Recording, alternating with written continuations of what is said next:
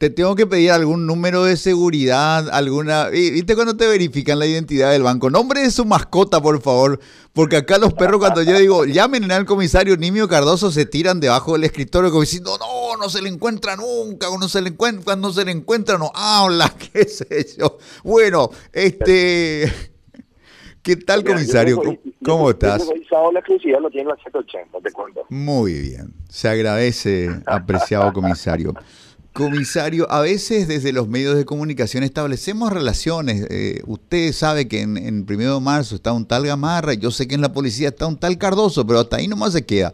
¿Vos sos una persona de, de qué edad, comisario? Yo tengo 44 años. 40. ¿Y tu, tu rango en, en la cadena de mando cuál es actualmente? Yo soy comisario, tengo, estoy cumpliendo 25, 25, voy a cumplir 25 años de servicio a fin de año y bueno, esperamos este fin de año poder acceder al último grado de los oficiales superiores, ¿verdad? Y esperar después a ver si tenemos el, el honor de ser reconocidos al, al, grado de general. Ajá. ¿Y ese rango sería comisario general inspector o, cuál? Claro, claro. Yo no, yo estaría ascendiendo, si Dios permite, y como el famoso refrán policial, si Dios permite, la Policía Nacional no hizo otra cosa, eh, tendría mi promoción tendría que ascender al grado de comisario principal este fin de año. Eh, claro, siempre y cuando el Congreso no dé la autorización correspondiente, ¿verdad? Y ya hacemos cinco años más de carrera y después ya eso, al llegar a los cinco años, uno ya, ya depende de, del Tribunal de Calificaciones y es que puede acceder al, grado de comisario general inspector. Ajá.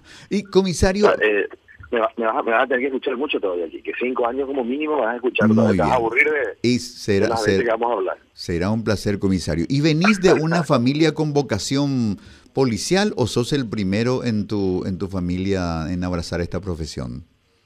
No, no, realmente vengo de una, de una familia tradicionalmente uniformada. Mi papá, mis tíos son policías y otros tíos que son militares, ¿verdad?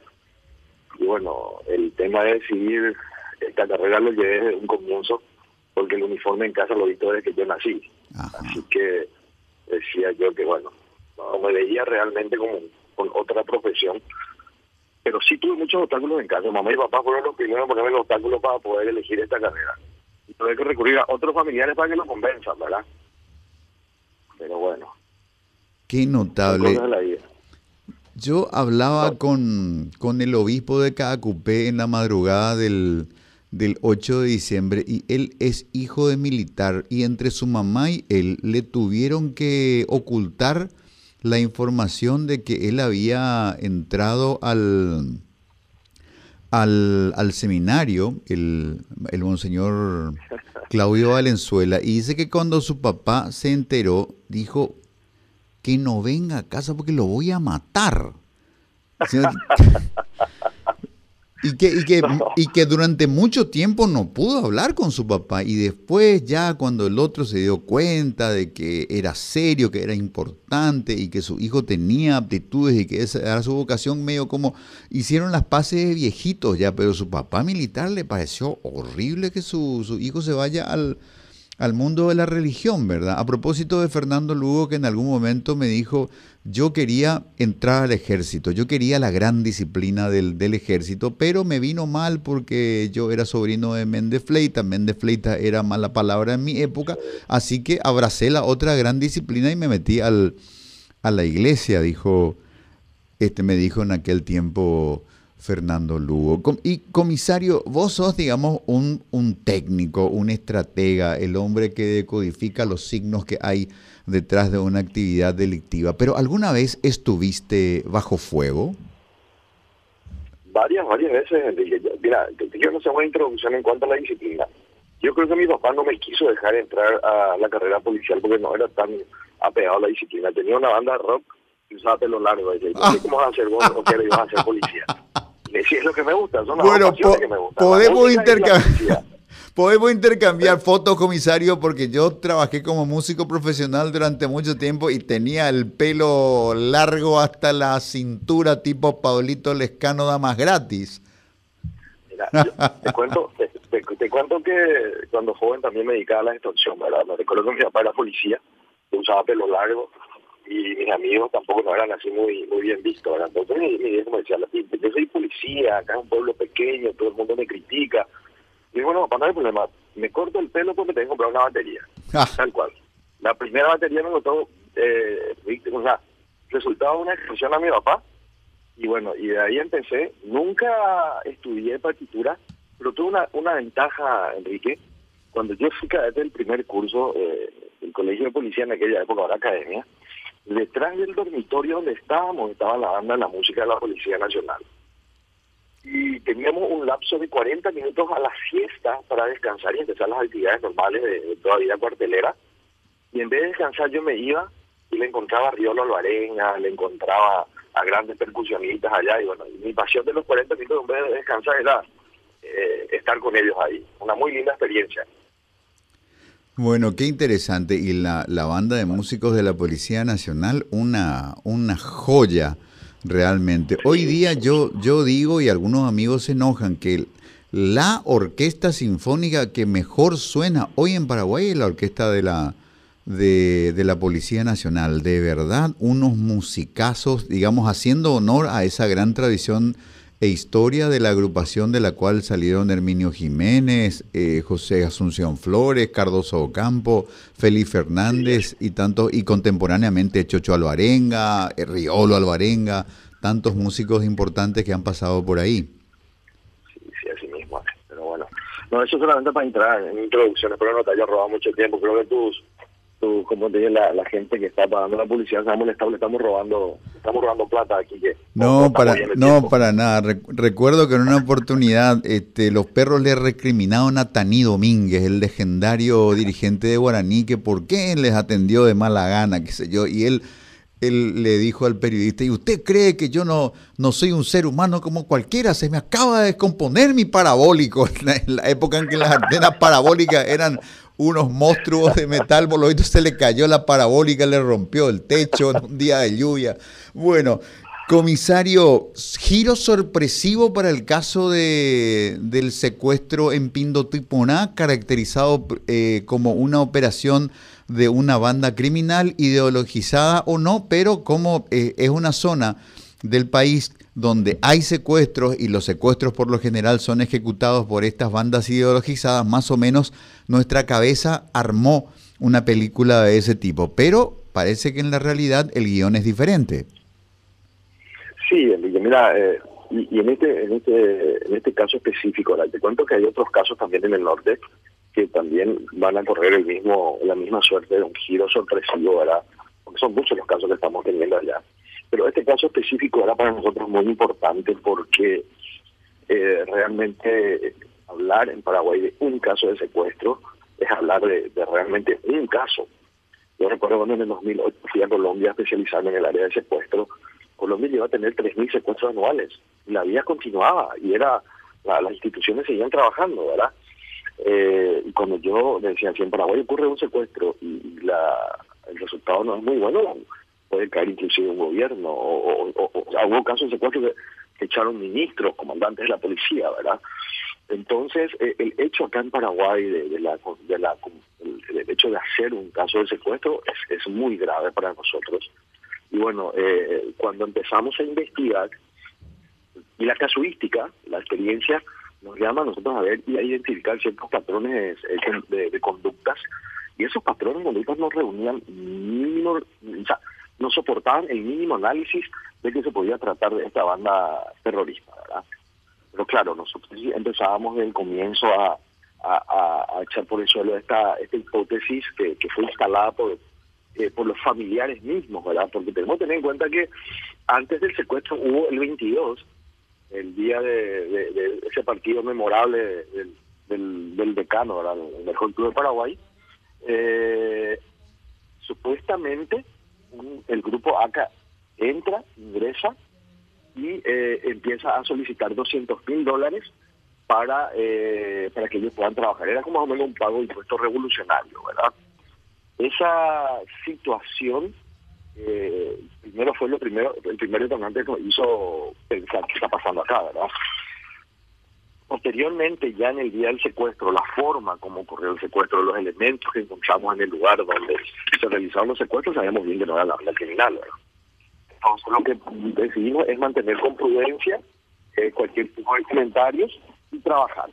Primero, si podía haber sido un caso de autosecuestro, eh, de autosecuestro donde no terminó bien. Entonces nuestra obligación principal era que la vida de Juan eh, esté sana y sana, o sea, la vida que él vuelva con sus familiares. Y es ahí donde nosotros volvimos a tener la entrevista con él, escuchamos la declaración de su hermano en los medios de prensa y realmente nosotros dijimos, esto no puede ser, esto no puede ocurrir. Y bueno, fue el tiempo que nos dimos nosotros para investigar, ubicar a, a, los cuatro que se hicieron pasar por el ACA el día 22 y eran los mismos que estaban supuestamente realizando un secuestro, ¿verdad? En ese sentido, ya el día de ayer no teníamos identificado a los cuatro, porque ayer a las 18.30 horas eh, el hermano Porfirio debería haber pagado la suma de 200 mil dólares. ¿Por qué? Juan sale supuestamente de su cautiverio y al salir de su cautiverio él trae un mensaje. Y el mensaje era el pago de los 200 mil dólares.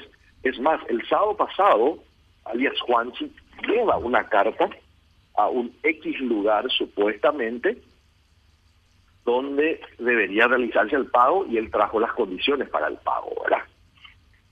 Eh, y bueno, entonces ahí nos encontramos en contrarreloj porque nosotros no podíamos dejar que ese pago se realice, ¿verdad? 200 mil dólares en manos de delincuentes comunes o, ese tipo de gente podría generar el día de mañana eh, armar una banda profesional.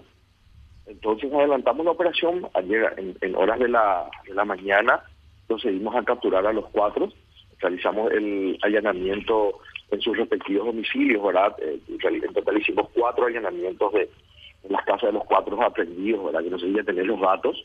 Los datos son, los aprendidos son Nelson Darío Arce Duarte, Alfredo Arce Duarte, Luis Adilson García Gil, Ricardo Javier Galloso Duarte. La casa de estas cuatro personas fueron la casa donde fuimos a allanar encontramos el teléfono que era de supuestamente Juanchi y también el teléfono de donde se estaba haciendo la negociación del secuestro y de lo que iba a ser el pago el día de ayer. Con todo esos elementos de información y las entrevistas que tuvimos con él, decidimos hacer el allanamiento a la casa de Juan Carlos eh, Olmedo Fernández y es ahí donde fuimos a hacer la entrevista. Hablamos con su hermano, con Porfirio Olmedo Fernández, y él manifestó que él tenía la suma de 200 mil dólares que iba a ser el pago el día de ayer a las 18.30 horas. También incautamos el dinero y procedimos a la detención de Juan Carlos Olmedo bajo la sospecha de que él eh, estuvo liderando la y planificando todo lo que fue su supuesto secuestro. A ver, el, este secuestrado estaba, digamos, perfilado como un peón, como una persona de tareas básicas dentro de Pindo Tipona, pero que tenía un hermano piloto. No, ¿cómo es el tema? Eh, bueno, ahí justamente el día del secuestro conmigo se le secuestró al piloto del dueño de la estancia. Yo decía, ¿un piloto? ¿Y dónde vive el piloto? Vive ahí en el campo. Un piloto que vive ahí en, condiciones, o sea, no, no me extraña, no. Lo que pasa es que el dueño del establecimiento es una persona que hace deporte a la delta a nivel profesional y compite a nivel mundial. Y piloto le llaman al, a la persona que coloca el, a la delta por un vehículo y eh, comienza a tirar de él hasta darle una velocidad para que él pueda eh, retomar altura y desde ese momento lo, y lo vuelva a recoger. En el mundo del a la delta, piloto es el que hace ese trabajo, ¿verdad? Este supuesto secuestrado, eh, imagínate eh, y que este, este perfil que te voy a dar para que vos entiendas que en todo caso y en todo crimen, en todo secuestro o, en todo hecho importante, siempre hay alguien que da la información o alguien que se presta a la organización. Juan Carlos Olmedo Duarte es la persona de máxima confianza del dueño del establecimiento piloto es un muchacho que nació, el papá de ellos ya empezó a trabajar con el dueño. Y Juan Carlos, como es el menor de todos los hermanos, era el protegido del dueño. Lo tenía como su hijo. Era como un hijastro, era como un criado. El, eh, Juan Carlos no trabajaba. Solamente trabajaba cuando iba el dueño y le hacía el trabajo de, piloto. Y, o le, limpiaba la bicicleta, porque el señor era una persona muy, muy amante de los deportes. O sea, si el dueño tenía un mes, él no trabajaba un mes, pero él cobraba igualmente su sueldo. Eh, el dueño de la, del establecimiento no movía un solo dedo si no estaba a su lado Juan Carlos, por, eso, lo llamaban Juanchi, ¿verdad? Eh, y el hermano mayor de ellos era el administrador de la estancia, una persona honorable, una persona que ya se jubiló y fue vuelto a contratar por la empresa. O sea, ¿por qué te hago este comentario? Porque si alguien le va a quitar dinero al dueño, va a ser la persona que más lo aprecia. Una persona que puede ser el punto de quiebre para que él pueda acceder al pago, ¿verdad? Pero bueno, por suerte nosotros asesoramos de un comienzo tanto al dueño y tomamos la investigación desde lo amo y nos ayudó a poder tener este resultado. ¿Y este secuestro es, eh, digamos, consecuencia de una ambición del, del secuestrado que no fue tal, de su hermano el administrador, Oñemboligá, Getay Platan de Patrón, andeyan de tu llama, moores de jubilatan, baicotan de jehuí de tu yariré. ¿Por dónde se arma la idea del secuestro y quién fija el precio? ¿Es, es Juan Carlos el, el secuestrado, el, el, cerebro de todo? Porque cuando él vuelve parecía incapaz de articular palabra y el que hablaba por él era el hermano prácticamente. Claro, eh, mira, Acá también hay un condimento importante que todavía no fue dado a conocer, ¿verdad? O sea, no fue, no, no, no, no hubo el momento para poder explicar, ¿verdad? Eh, acá hay un condimento que es el narcotráfico. No es el narcotráfico, es la, eh, es la producción ilegal de cannabis. Eh, el, el, dueño del establecimiento eh, denunció varias veces que en su en su establecimiento eh, ellos detectaron plantaciones ilegales de cannabis. Eh, se denunció en su momento y eso tenía un proceso para poder ser erradicado. Eh, y evidentemente este Juan Carlos tenía contacto con la gente que vivía en ese campamento porque eso no, en esa conclusión se llegó y es más las personas que fueron aprendidas de los cuatro de los cuatro disculpame Nelson Darío Arce Duarte manifestó que ellos se dedicaban a eso y que el contacto de ellos era Juanchi. Juanchi era como un colaborador de ellos, inclusive en algunos momentos, ¿verdad? Y bueno, lastimosa, creo que hubo algunas pérdidas, algunas incautaciones, esos detalles no quisiera confirmarte porque no, no, no, no tengo conocimiento amplio de eso. Y eh, entonces, como hubo mucha pérdida en, esa, en, ese lugar, entonces le dijimos, ¿qué podemos hacer si no tenemos más dinero? Y ahí Juan Carlos eh, es como genera esa idea y los otros se prenden para hacer el, la, la o sea que al principio ser una vía de poder ir a presionarle a un... Es más, el, el objetivo y la víctima al comienzo aquí que no era el ni el dueño del, establecimiento, sino era un aparcero que era compañero de ellos que tenía la explotación de, de 500 hectáreas de, de, semillas, ¿verdad? Y, bueno, el, la simulación que el ACA se fue y les apretó y les pidió que se paguen los 200 mil dólares era dirigido a esa gente como no prendió, porque nosotros tuvimos conocimiento desde el, inicio, nosotros montamos una entrega vigilada, evidentemente nadie se fue a retirar el dinero. Entonces, una semana después, supuestamente ya le secuestran a, esta persona. El plan B. Ahora, cuando, cuando se lo libera a Juan Carlos Olmedo ya es previo pago o estoy entendiendo mal, fue una especie de, este, de liberación a crédito y el pago recién se iba a realizar con posterioridad. Así mismo. Eh, lo que pasa es que el, se le libera. Nosotros, ¿Qué nos pasa? Nosotros ya teníamos bien clara la película desde un comienzo, ¿verdad? Nosotros, eh, e incluso eh, en un momento dado de, de, la parte operacional, como nosotros sabíamos ciertos corredores donde estas personas se estaban moviendo, empezaron a cerrar, se hicieron eh, patrullas por la zona.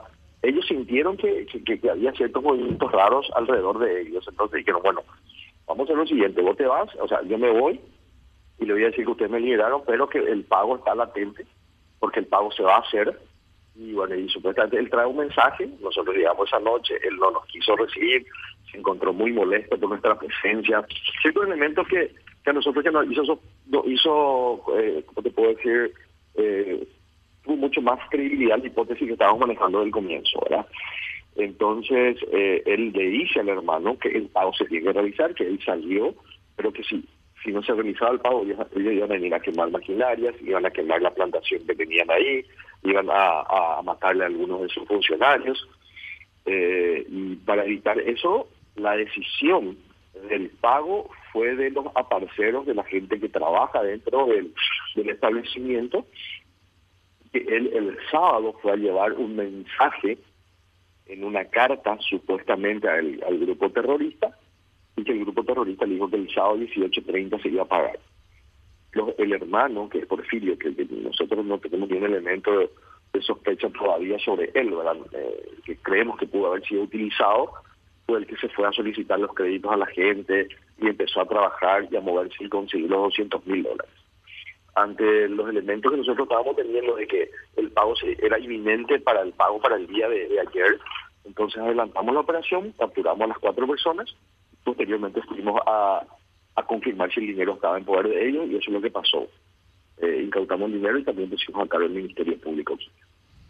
Impresionante. Ojalá este acervo tan rico en detalles llegue a las manos de un buen contador de historias policiales como Rolando Rodi, por ejemplo. Ahora, me encantaría un compacto de Rolando describiendo todas las increíbles vueltas de este caso. Comisario, le agradecemos tanto este tiempo que nos ha dedicado y nos quedamos con un subrayado conforme al cual nos dijo que hay otros secuestros que también no serían tales ahí en la misma zona.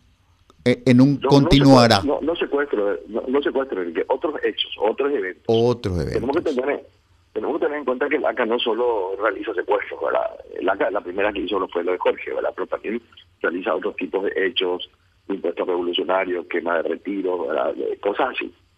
Estamos ahí y, vamos a trabajar. Ojalá, ojalá que, lastimosamente, la velocidad eh, de la investigación que nosotros realizamos no va a la velocidad que nosotros queremos, ¿verdad? Eh, y ahí siempre siempre es un ejemplo, le decimos, a veces nosotros usamos el Cronos, pero la investigación no usa el Kairos. El, tiempo de, la investigación es el tiempo, no es el tiempo que nosotros eh, a veces necesitamos o queremos tener, ¿verdad? Entonces, es ahí. Pero yo creo que vamos a tener buenas noticias.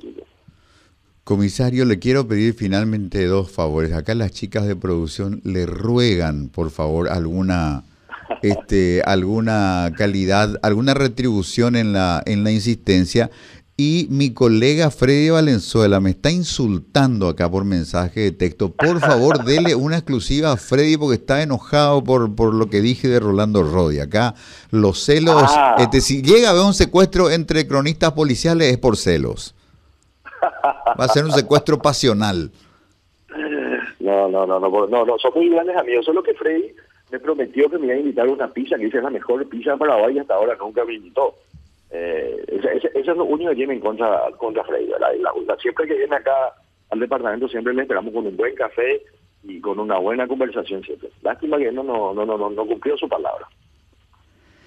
Bueno, querido comisario, muchísimas gracias por esta conversación tan sustanciosa en la que además nos permitió caminar algunos pasos hacia su carrera, su vida personal y este, estar tan sorprendente como el giro de este secuestro que no fue tal la historia de que usted tenía el pelo largo y tocaba la batería este es de de epa ahí está la la banda de la policía tocando un, lindo 6x8 hermosa, hermosa.